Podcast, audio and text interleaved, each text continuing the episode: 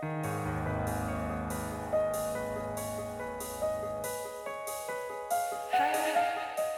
nombre es Mauricio Lechuga y te doy la bienvenida a Postmortem, un podcast donde te comparto las creepypastas y leyendas urbanas más famosas y perturbadoras que están en el fondo de Internet.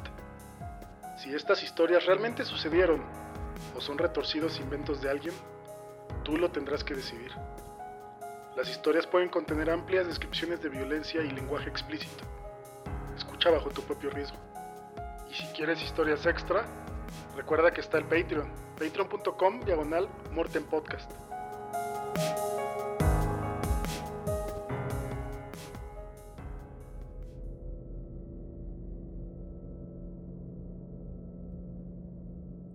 Mi nombre es Sander y mi mejor amigo está tratando de arruinar mi vida.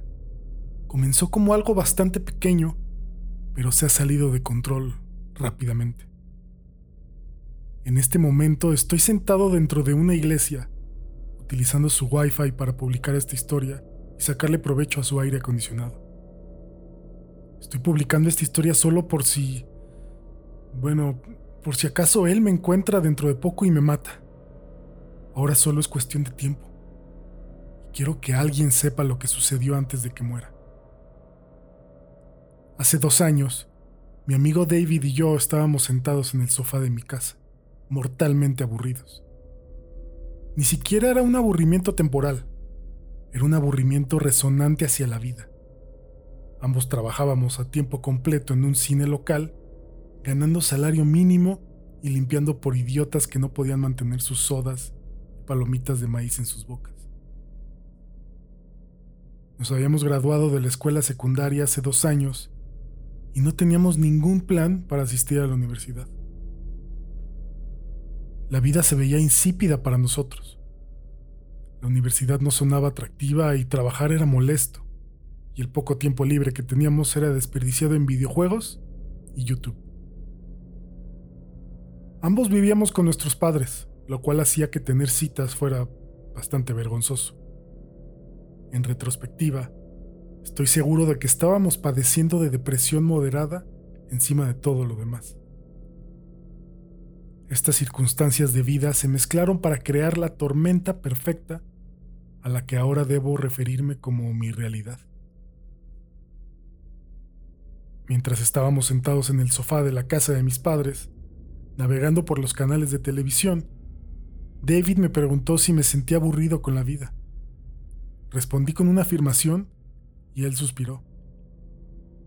La secundaria fue tan fácil porque sabíamos que nuestro propósito y metas habían sido delineadas para nosotros.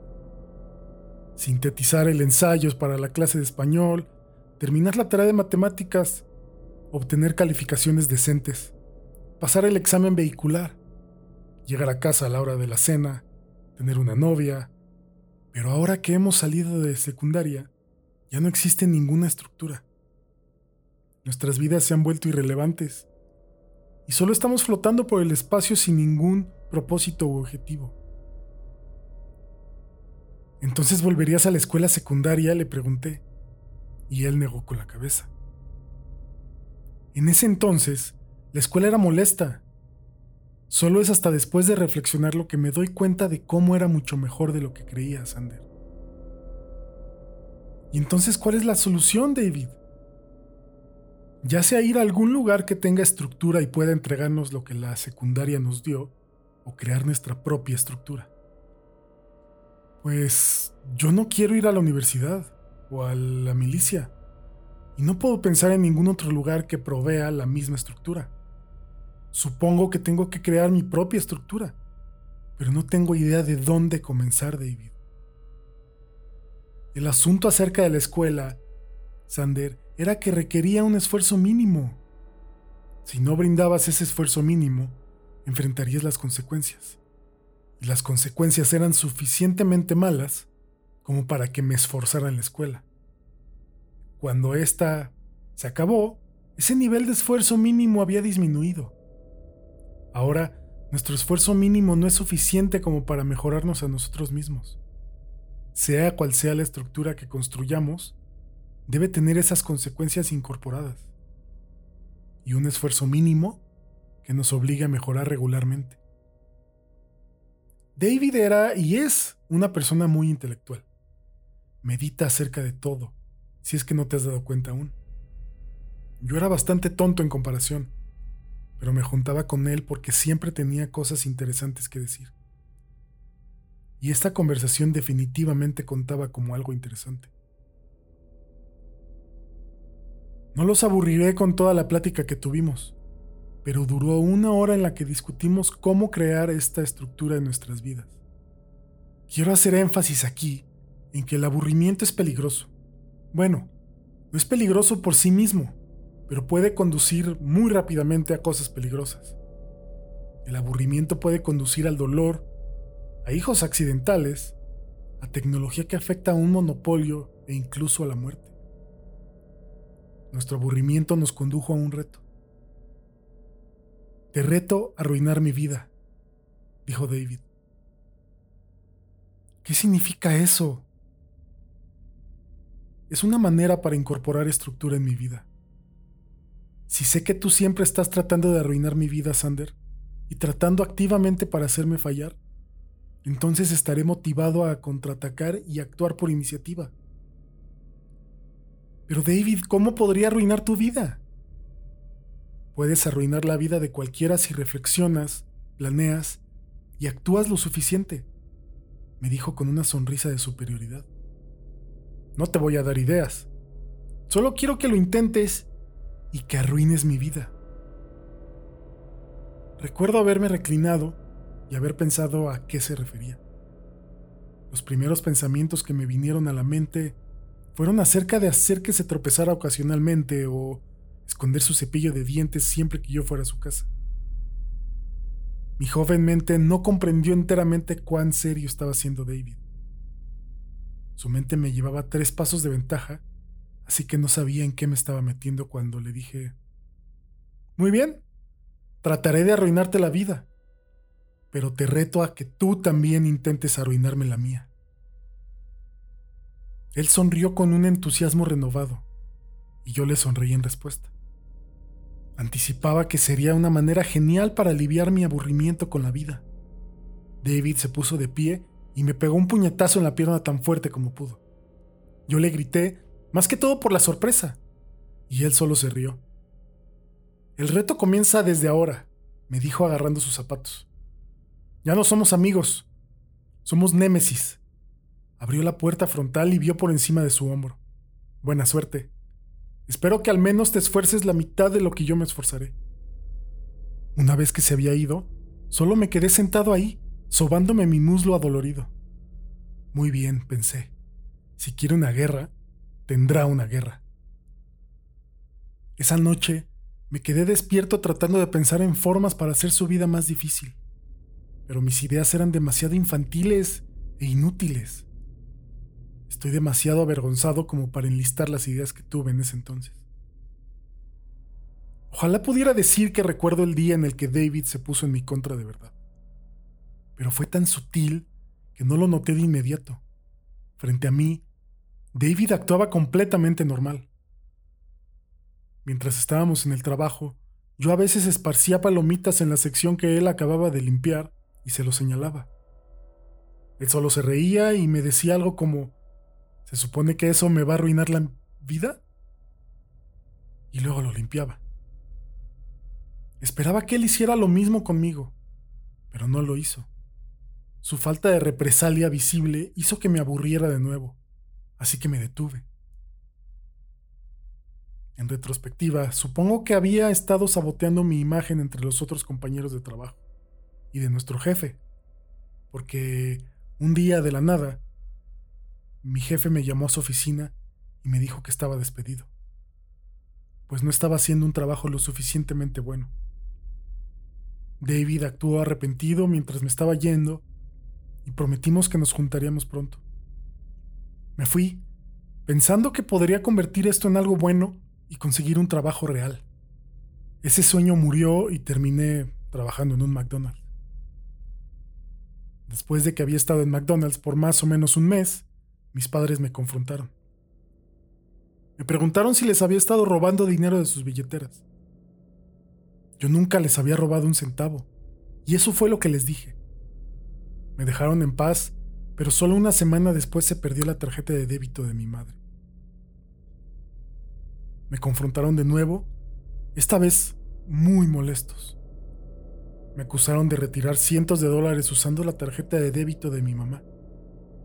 No tenía ningún hermano, así que no podía haber sido nadie más en la casa. Se convirtió en un duelo de gritos y demandaron que me mudara tan pronto como fuera posible. Con mi pequeña caja fuerte de ahorros, encontré un apartamento cerca de la universidad comunitaria que hospedaba a los estudiantes. La renta era suficientemente asequible para mí, así que pues me mudé en cuestión de un mes. Me instalé y me hice amigo al instante de mis dos compañeros de cuarto, Clark y Ivan. Nuestro otro compañero, Isaac, se mantenía aislado y permanecía en su habitación jugando videojuegos las 24 horas del día, los 7 días a la semana. Mi vida mejoró de nuevo porque me la pasaba con Clark y Ivan frecuentemente. David y yo dejamos de juntarnos después de que fui despedido del cine. No me había olvidado de él, pero me había olvidado del reto. De vez en cuando lo mensajeaba por Facebook o le mandaba un mensaje de texto para preguntarle si quería salir conmigo, pero mis mensajes siempre fueron ignorados. Y al final me rendí. Luego de seis meses, logré tener una muy buena vida.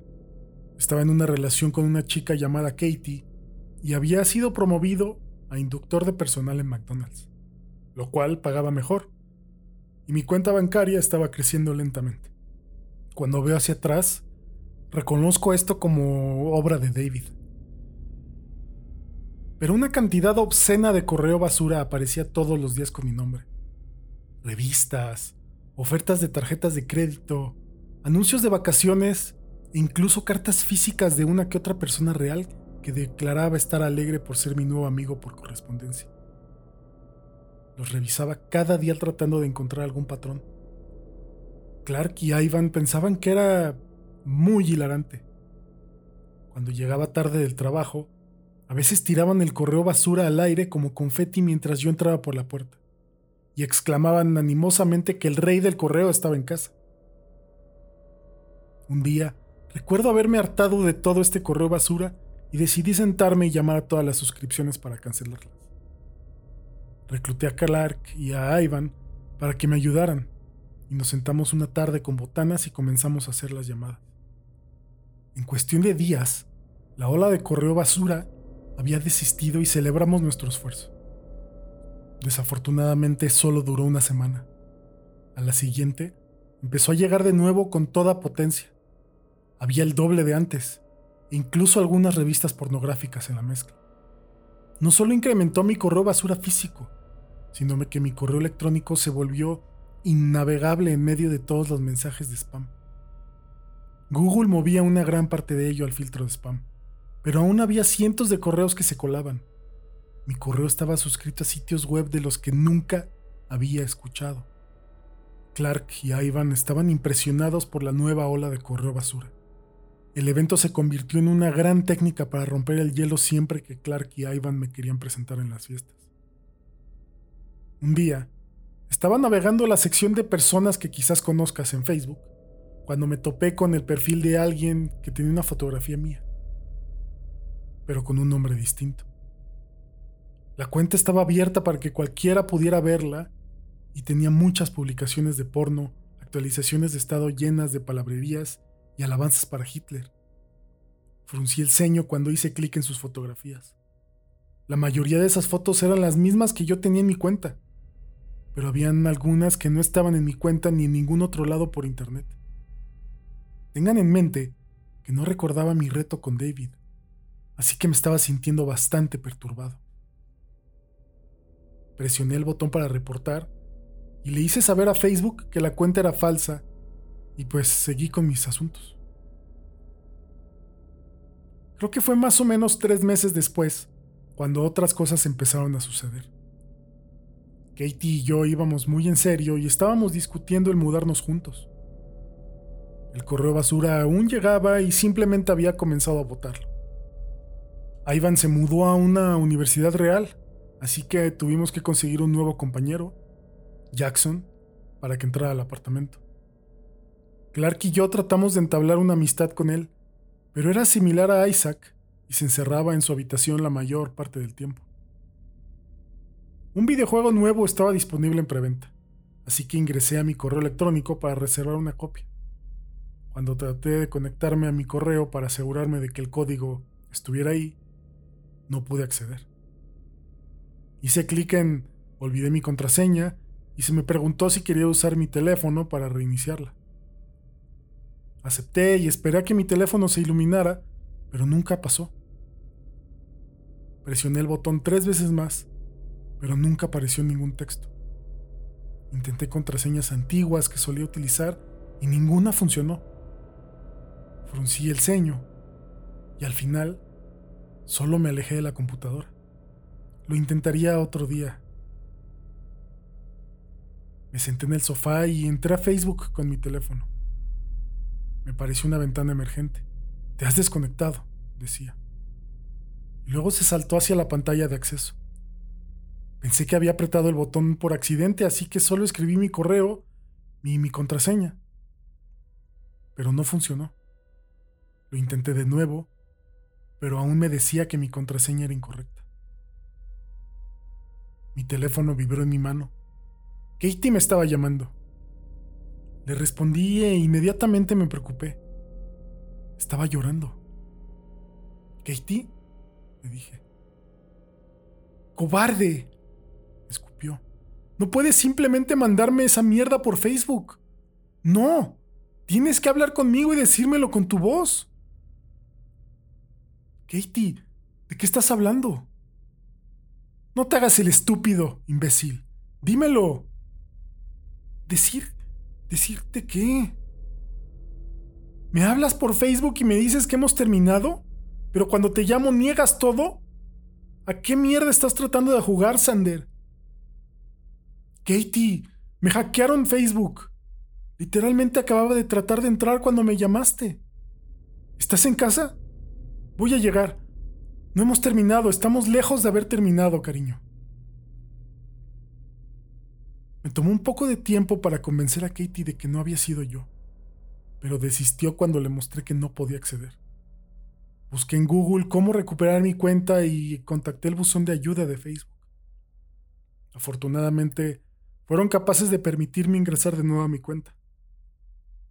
Muchos enlaces a páginas porno habían sido publicados por todos lados en mi perfil por quienquiera que había usurpado mi cuenta.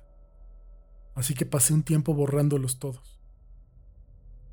También pasé un rato contestándole a los miembros de mi familia que me preguntaron acerca del contenido extraño que había estado publicando. Algo bastante incómodo. Katie también descubrió por medio de sus actualizaciones que mi Twitter e Instagram habían sido hackeados. Las cuentas estaban publicando cientos de mensajes y fotografías de mal gusto. Esos dos sitios sumaron un poco más de esfuerzo, pero al final también Recuperé mi control sobre ellas.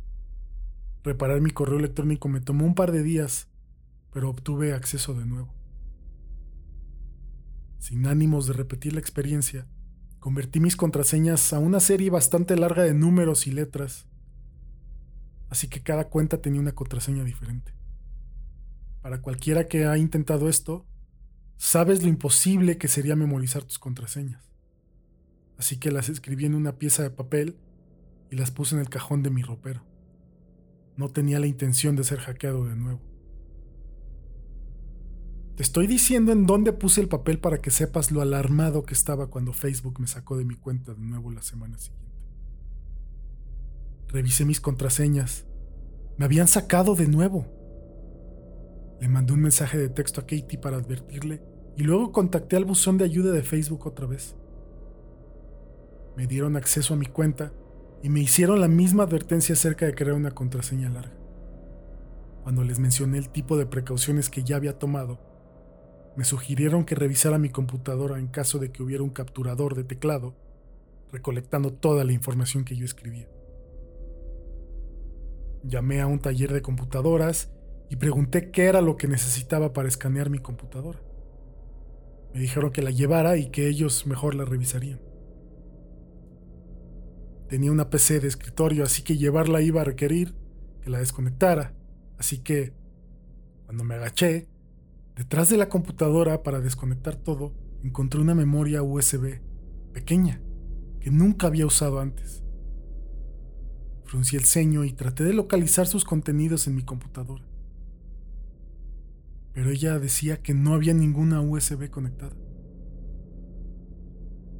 El sujeto del taller confirmó que ese dispositivo era un capturador de teclado. Me preguntó si mi computadora había estado en algún lugar en el que cualquiera pudiera llegar y utilizarla.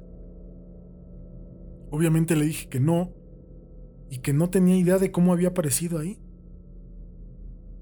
Afortunadamente no me cobró nada, solo me advirtió que le echara un ojo a mi computadora. Cambié mi contraseña, otra vez, haciendo todos los pasos para recuperar mis cuentas. Unos días más tarde, recibí tres, sí, tres, tres facturas de tarjetas de crédito en el correo de mi apartamento. Aún tenía el hábito ocasional de revisar el correo basura en caso de que hubiera algo súper importante. Estoy alegre de haberlo hecho porque quizá nunca habría descubierto lo de las tarjetas de crédito que estaban registradas bajo mi nombre. Llamé a las compañías en esas tarjetas de crédito para informarles que estaban equivocados. Nunca me había suscrito a una de ellas. Mis padres me habían advertido acerca de ellas con tanta frecuencia que había sido disuadido de conseguir una antes de que me digan que son necesarias para mejorar mis oportunidades de empleo y seguros por medio de mi historial de crédito, sí, ahora lo sé. Una rápida búsqueda en Google me dijo qué era lo que debía hacer ahora. Llamé a Equifax, la cual es una compañía que calcula tu puntuación de crédito y le informa a tus acreedores que no existe ningún inconveniente para que puedas abrir una cuenta de ella. Le asigné una alerta de fraude de 90 días a mi crédito y me dijeron que me iban a llamar si alguien trataba de abrir una cuenta bajo mi nombre. El sujeto en Equifax fue lo suficientemente gentil como para decirme qué era lo que necesitaba hacer. Me pidió que me conectara en línea y que viera mi reporte de crédito. Si notaba cualquier cuenta que no reconocía, debería anotarla y llenar una queja con la Comisión Federal de Comercio, en donde explicaba mi situación. Una vez que la mandara, debía llevarle una copia a la policía y crear un reporte de fraude. Y luego tenía que entregarle los dos reportes a cada una de las compañías que habían emitido las tarjetas de crédito bajo mi identidad. Esto para comenzar el proceso de disputa. Me sentí muy desalentado al instante por la cantidad de esfuerzo que esto iba a requerir. Se sentía totalmente absurdo que tuvieras que seguir todos estos pasos solo porque eres la víctima de robo de identidad. Maldita sea. Clark estaba aterrorizado por lo que estaba sucediendo y le dio un vistazo a su puntuación de crédito. Se sintió aliviado cuando salió limpia. Katie también revisó la suya solo por si acaso y también estaba limpia. Me tomaré un minuto para decirle a todos los que están escuchando esto que tienes el derecho legal de un reporte de crédito gratuito cada año por cada una de las tres compañías de reportes. Esto significa que puedes y debes revisar tu crédito tres veces al año. Clark y yo dejamos unos recordatorios en nuestros teléfonos para revisar otra vez las puntuaciones en cuatro meses. Le pedí a Katie que hiciera lo mismo. Cuando me enteré de las cuentas por primera vez, había llamado a mis padres para preguntarles si habían abierto alguna bajo mi nombre. Si lo habían hecho, al menos sabría quién era el culpable. Me dijeron que no lo habían hecho y les advertí acerca de mis problemas. Me prometieron que revisarían su puntuación de crédito. Y dos semanas después de que se los había comentado, mi papá me contactó. Descubrieron 15 cuentas fraudulentas entre ellos dos. ¿Qué mierda se está pasando? Le informé los pasos que necesitaban tomar y estaba muy agradecido por mi ayuda y mi advertencia.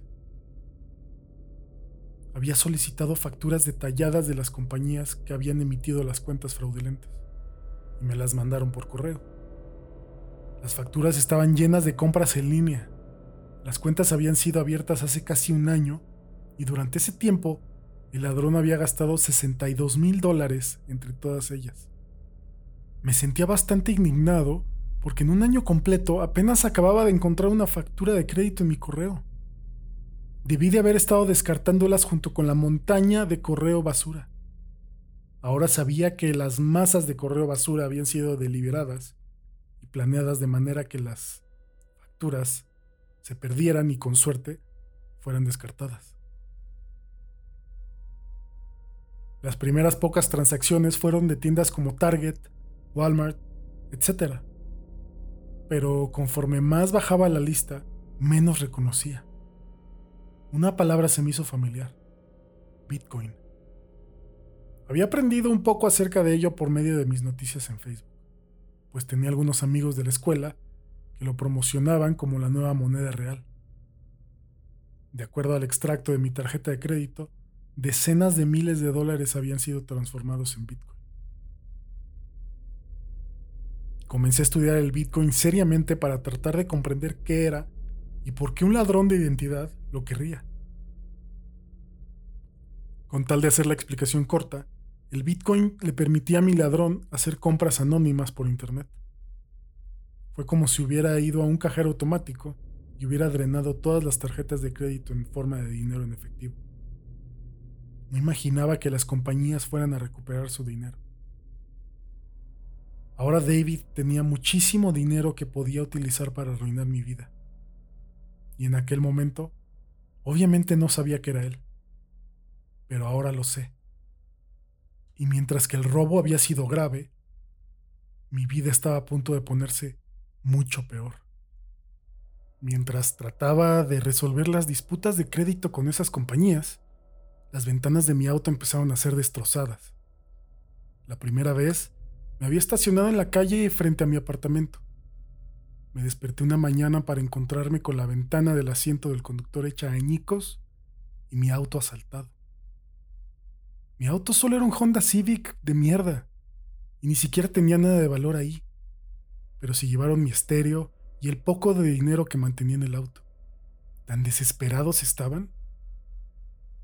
Arreglé mi ventana ese día y decidí apartar un poco de efectivo para comprar un estéreo muy bueno ahora que tenía una excusa. A la mañana siguiente, la misma ventana estaba hecha añicos. De nuevo, me había estacionado frente a mi apartamento. Hice que la repararan a regañadientes y empecé a parquear mi auto en el estacionamiento subterráneo del complejo de departamentos.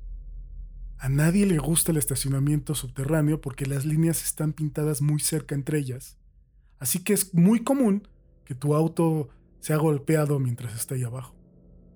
Decidí que era mejor que una ventana destrozada, así que luché por un puesto esa noche. Sé que me van a preguntar por qué no llamé a la policía. Errores. Esa es la razón. Todos los cometemos. Ustedes tienen la sabiduría que viene con leer la historia completa. Yo no la tuve. Había vidrio por todos lados alrededor de mi auto cuando fui abajo en la mañana siguiente. No fue solo la ventana del conductor la que estaba dañada. El parabrisas posterior también había sido agrietado profundamente. Pasé algo de tiempo revisando cada uno de los autos en el estacionamiento. Ninguno otro tenía ni siquiera un rasguño en sus ventanas. Si algún imbécil aleatorio andaba fuera rompiendo ventanas, me estaba atacando solamente a mí. Noté el mensaje después de que había entrado a mi auto. Era una nota adhesiva que había sido doblada y deslizada por el agujero de la llave de encendido. La abrí y decía, tienes que incrementar tu esfuerzo mínimo requerido. Esa expresión era intencional. David quería que supiera que era él. Y cuando vi la frase, recordé nuestra conversación. Ese maldito cabrón. Me entró una furia total y conduje hacia afuera del estacionamiento, haciendo mi mejor esfuerzo para conducir con el parabrisas rajado. Aún recordaba cómo llegar a la casa de David y me salté una o dos luces rojas para llegar ahí. Luego de estacionarme frente a su casa, cerré de golpe la puerta de mi auto y marché hacia su entrada principal. Toqué el timbre por mucho más tiempo del necesario. Trataba de respirar y de mantener la calma. David no me iba a ayudar si aparecía yo gritándole y haciéndole escándalo. Su mamá respondió después de unos minutos. Los padres de David habían pospuesto tener un hijo hasta que fueron mucho más adultos. Como resultado de esto, la mamá de David ya tenía 70 años a pesar de que David solo 23. ¿Hola? dijo abriendo la puerta. Luego vio quién era. ¡Sander! ¡Qué agradable de tu parte haber venido a visitarme! No te he visto en semanas. Sí, han pasado... Bueno, ha pasado casi un año. Suspiré. Doña K. ¿David está en casa? No, lo siento, cariño. En este momento está en el trabajo. Ah, muy bien. Iré a buscarlo al cine, entonces. Le dije retrocediendo hacia mi auto. No, no, ya no trabaja en el cine. ¿Cómo? ¿Lo despidieron? No, renunció. Poco después de que tú lo hiciste. Se convirtió en un guardia de seguridad en alguna parte. Nunca mencionó en dónde exactamente. Ah, ok. Entonces lo voy a llamar. Tiró su teléfono hace unas semanas y se consiguió uno nuevo. Déjame darte el nuevo número. Caminó de vuelta hacia adentro por un minuto mientras yo esperaba en el pórtico. Regresó con su teléfono con tapa antiguo y lo abrió. ¿Te importa? me preguntó. Mi artritis hace que sea difícil usar el teléfono. Fui a sus contactos, encontré el número de David lo guardé en el mío y le devolví el teléfono. Gracias, doña K. Incluso si David estaba siendo un imbécil, su mamá siempre me había caído bien. Cuando quieras, dijo con una sonrisa y cerró la puerta. Llamé a David de inmediato, pero solo recibí su correo de voz. Hola David, te llama Sander. Acabo de hablar con tu mamá y ella no sabía en dónde estás, así que me dio tu número. Por favor, llámame. Creo que sabes por qué te estoy hablando, le dije en su correo de voz. Supuse que ser cortés era la mejor manera para hacer que se arreglara todo. Ese día, en medio de mi trabajo, mi teléfono comenzó a sonar. Esperando que fuera David, salí y le contesté. Pero era Clark. Sander, ¿has llegado a la casa desde que te fuiste? No, ¿por qué? Nos asaltaron. ¿Cómo? ¿Qué? Alguien se había metido y nos robó un montón de cosas. Faltaba mi computadora, nuestro televisor y un montón de cosas más.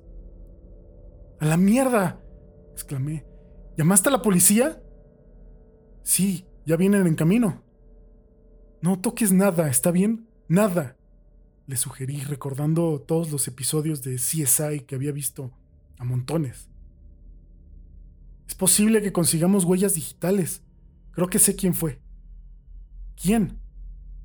Un ex amigo. Te lo contaré cuando llegue a casa. Llego dentro de poco. Le dije al gerente que mi apartamento había sido asaltado y me dejó ir a casa.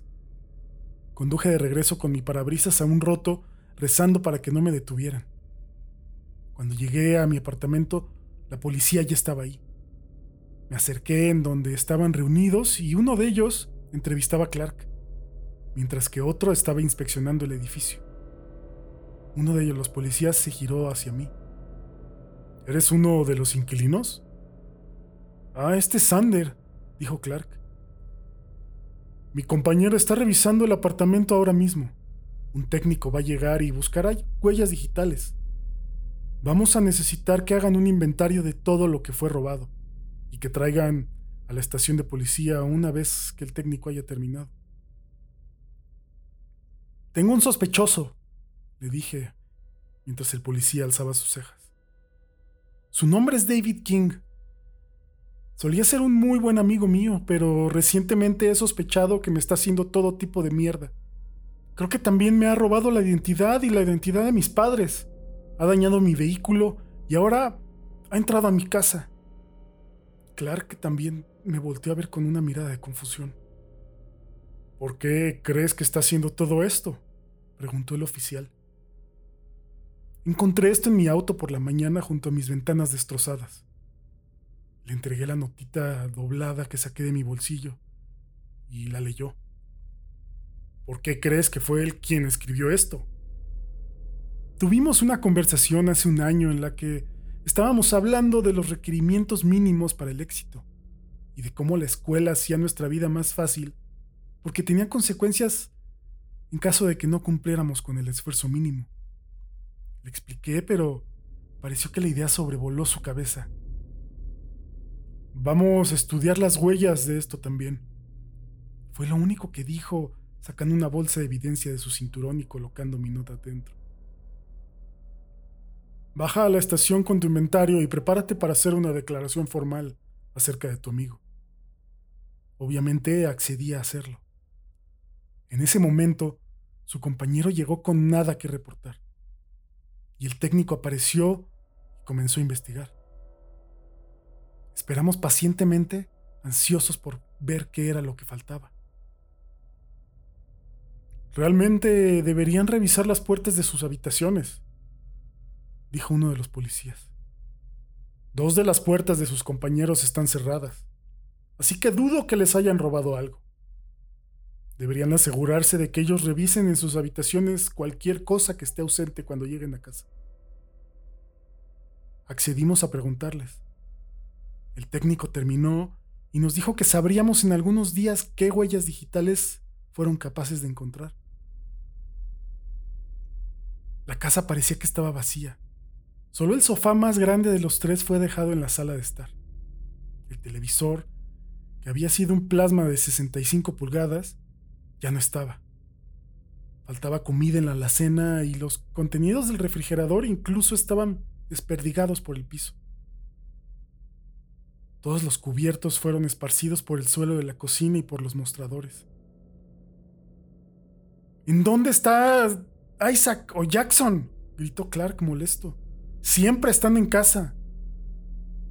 Deberíamos de llamarlos, le dije. No tengo sus números, me contestó.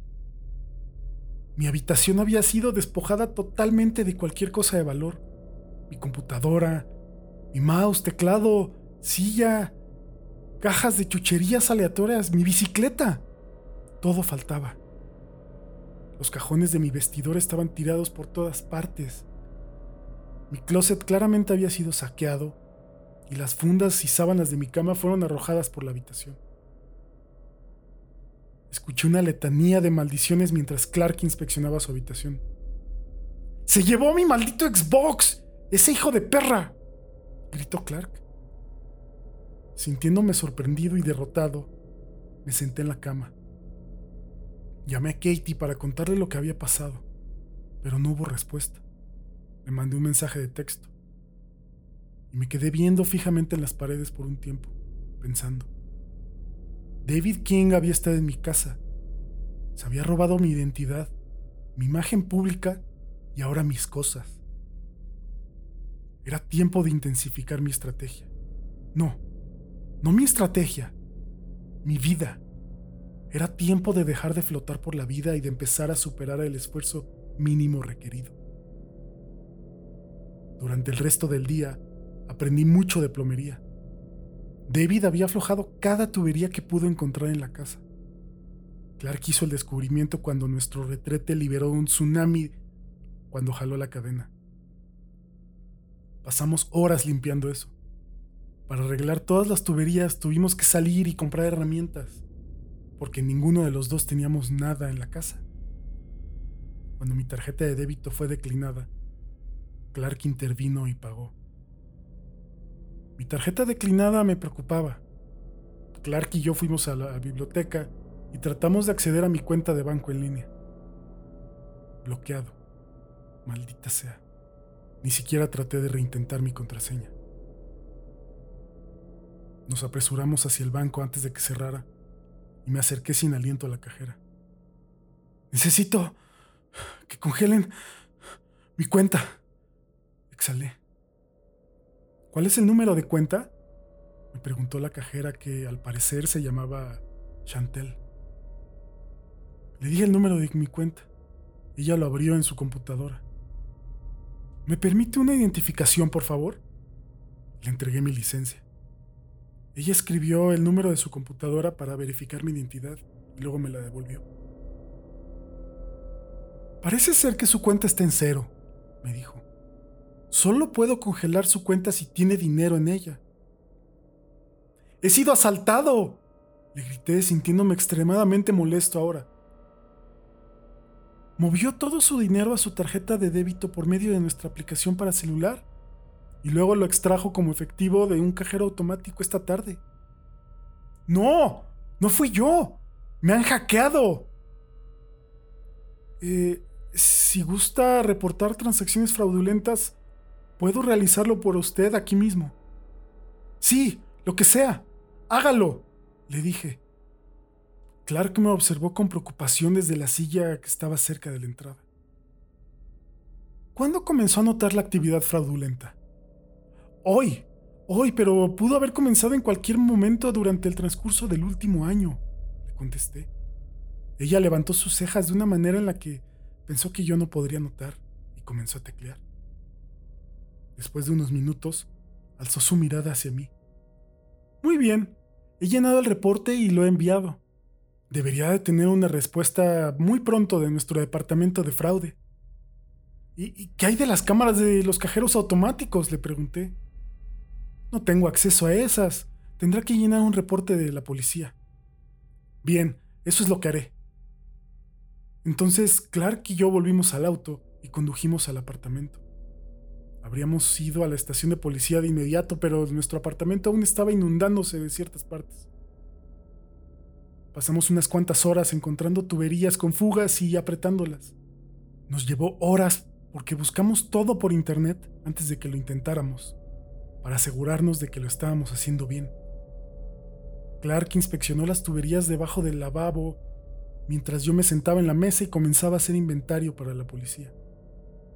Ya eran las nueve de la noche, así que íbamos a llevarlo por la mañana mejor.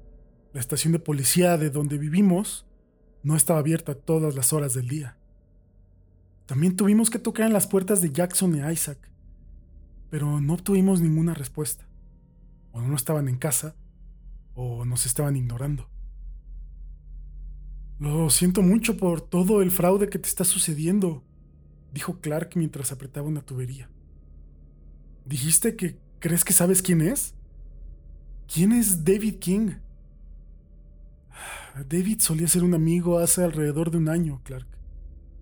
Le conté acerca de los retos y de la conversación que condujo a ello. ¿Se retaron a arruinar la vida del otro ¿Y se lo tomó más que en serio? preguntó Clark, incrédulo. Aparentemente. Ah, ¿Así que no vas a cumplir con tu parte del trato? ¿Cuál parte? le pregunté. Él te retó primero. Y ni siquiera lo has intentado. Bueno, no, supongo que no, no lo he intentado. Entonces pensemos en algo para destruir su vida realmente. Clark se levantó desde debajo del lavabo y se limpió la grasa de las manos. La cárcel sería suficiente, le sugerí. Si lo puedo culpar por robo de identidad, eso resolverá el problema. Cierto, pero necesitamos demostrarle que no vas a rendirte y aguantarlo. Tengo una idea. No va a arruinar su vida, pero le hará saber que estás dispuesto a contraatacar, Sander. Clark me llevó en su auto a Home Depot. Compramos dos latas de pintura en aerosol negra y Clark pagó en efectivo. Bien, ¿en dónde vive este imbécil? me preguntó cuando estábamos de vuelta en el auto. Clark, su mamá es buena onda. No creo que pueda rociar su casa. ¿Su mamá? Clark se rió histéricamente. ¿Un sujeto que aún vive con su mamá te está aterrorizando? Está bien, está bien, le dije. Le di la dirección y encendió el auto. Condujimos a un lado de la casa para ver si alguna de las luces estaba encendida. Estaba todo oscuro. Incluso las luces del pórtico estaban apagadas. Nos estacionamos a tres cuadras de distancia y empezamos a caminar. ¿Cuál es el plan? Pintar ladrón enfrente de su casa, me murmuró Clark con una sonrisa.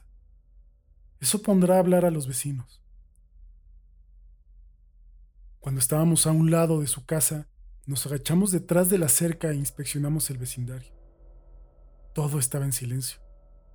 No se movía nada. No había ruido ni personas. Nos mantuvimos agachados mientras salimos corriendo hacia el frente de su casa. Yo pinté la N, mientras Clark pintaba la L, y rociábamos en dirección hacia el otro. Apenas nos tomó unos segundos. Retrocedimos por medio segundo para examinar nuestra obra. Las letras eran de un metro de alto, fácilmente visibles desde el camino. Eran perfectas. Nos dimos la vuelta y empezamos a correr hacia el auto. Luego la puerta de la casa se abrió. Eché un vistazo por encima de mi hombro y pude ver a David, maldito King. ¡Oh, mierda!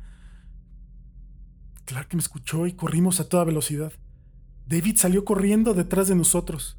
Clark miró hacia atrás también. ¡Oh, Dios! ¡Dios, Dios! entonaba Clark con cada paso. En verdad se veía preocupado. Cuando nos acercamos al auto, Clark se dio cuenta de algo. Sigue derecho, sigue derecho, trató de susurrar a pesar de que se había quedado sin aliento. Dejé cerrada la puerta. Nos tomará mucho tiempo abrirla y verá la placa. Clark no tenía seguros automáticos, tenía que usar la llave manualmente. Estuve de acuerdo con su lógica y pasamos por un lado del auto como si solo fuera otro. Volté hacia atrás y David nos estaba ganando terreno. Estaba demasiado oscuro como para ver su expresión. ¡Demonios! Ni siquiera sabía si me había reconocido. ¡Separémonos! le grité a Clark, girando hacia la derecha en el patio frontal de alguien. Clark se siguió derecho. Cuando llegué a una barda blanca de plástico en la parte de atrás de una casa, di un vistazo hacia atrás. David me había seguido y había ignorado a Clark. Torpemente me subí a esta cerca blanca y caí en el otro lado. Había aterrizado en el patio trasero de otra casa. Empecé a correr hacia el jardín de enfrente. Se encendió una luz en la pared con sensor de movimiento, dejándome ciego. Miré detrás de mí otra vez y observé a David escalando la valla en medio segundo. ¿Cómo, cómo y cuándo carajos había aprendido a hacer eso? Rodeé la esquina de la casa y me estrellé directamente contra una mesa y sillas de patio. Tiré las sillas y le di la vuelta a la mesa mientras mi cuerpo se torcía a su alrededor. Sentí el corazón en la garganta en tanto me desenredaba. Fue entonces cuando David me agarró de la nuca y me empujó hacia abajo. Mi rostro se estampó contra el borde de la mesa.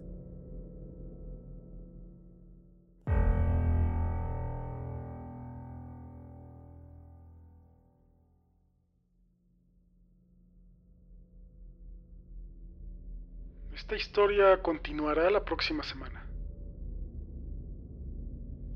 Regresamos a la programación normal después de 31 episodios, 31 breviarios cadavéricos especiales para celebrar Halloween, Día de Muertos y pues el mes del terror. Este primer relato o historia que acabas de escuchar es parte de una serie de publicaciones que encontré en Reddit, que hace unos años tuvieron mucho éxito subreddit de No Sleep. Eh, espero que la historia de Sander sea de tu agrado y que así como la gente que lo ha leído, tú que lo estés escuchando lo disfrutes también. Si tienes alguna duda, comentario, sugerencia, me quisieras compartir alguna historia que te parece atractiva, no dudes en hacerlo.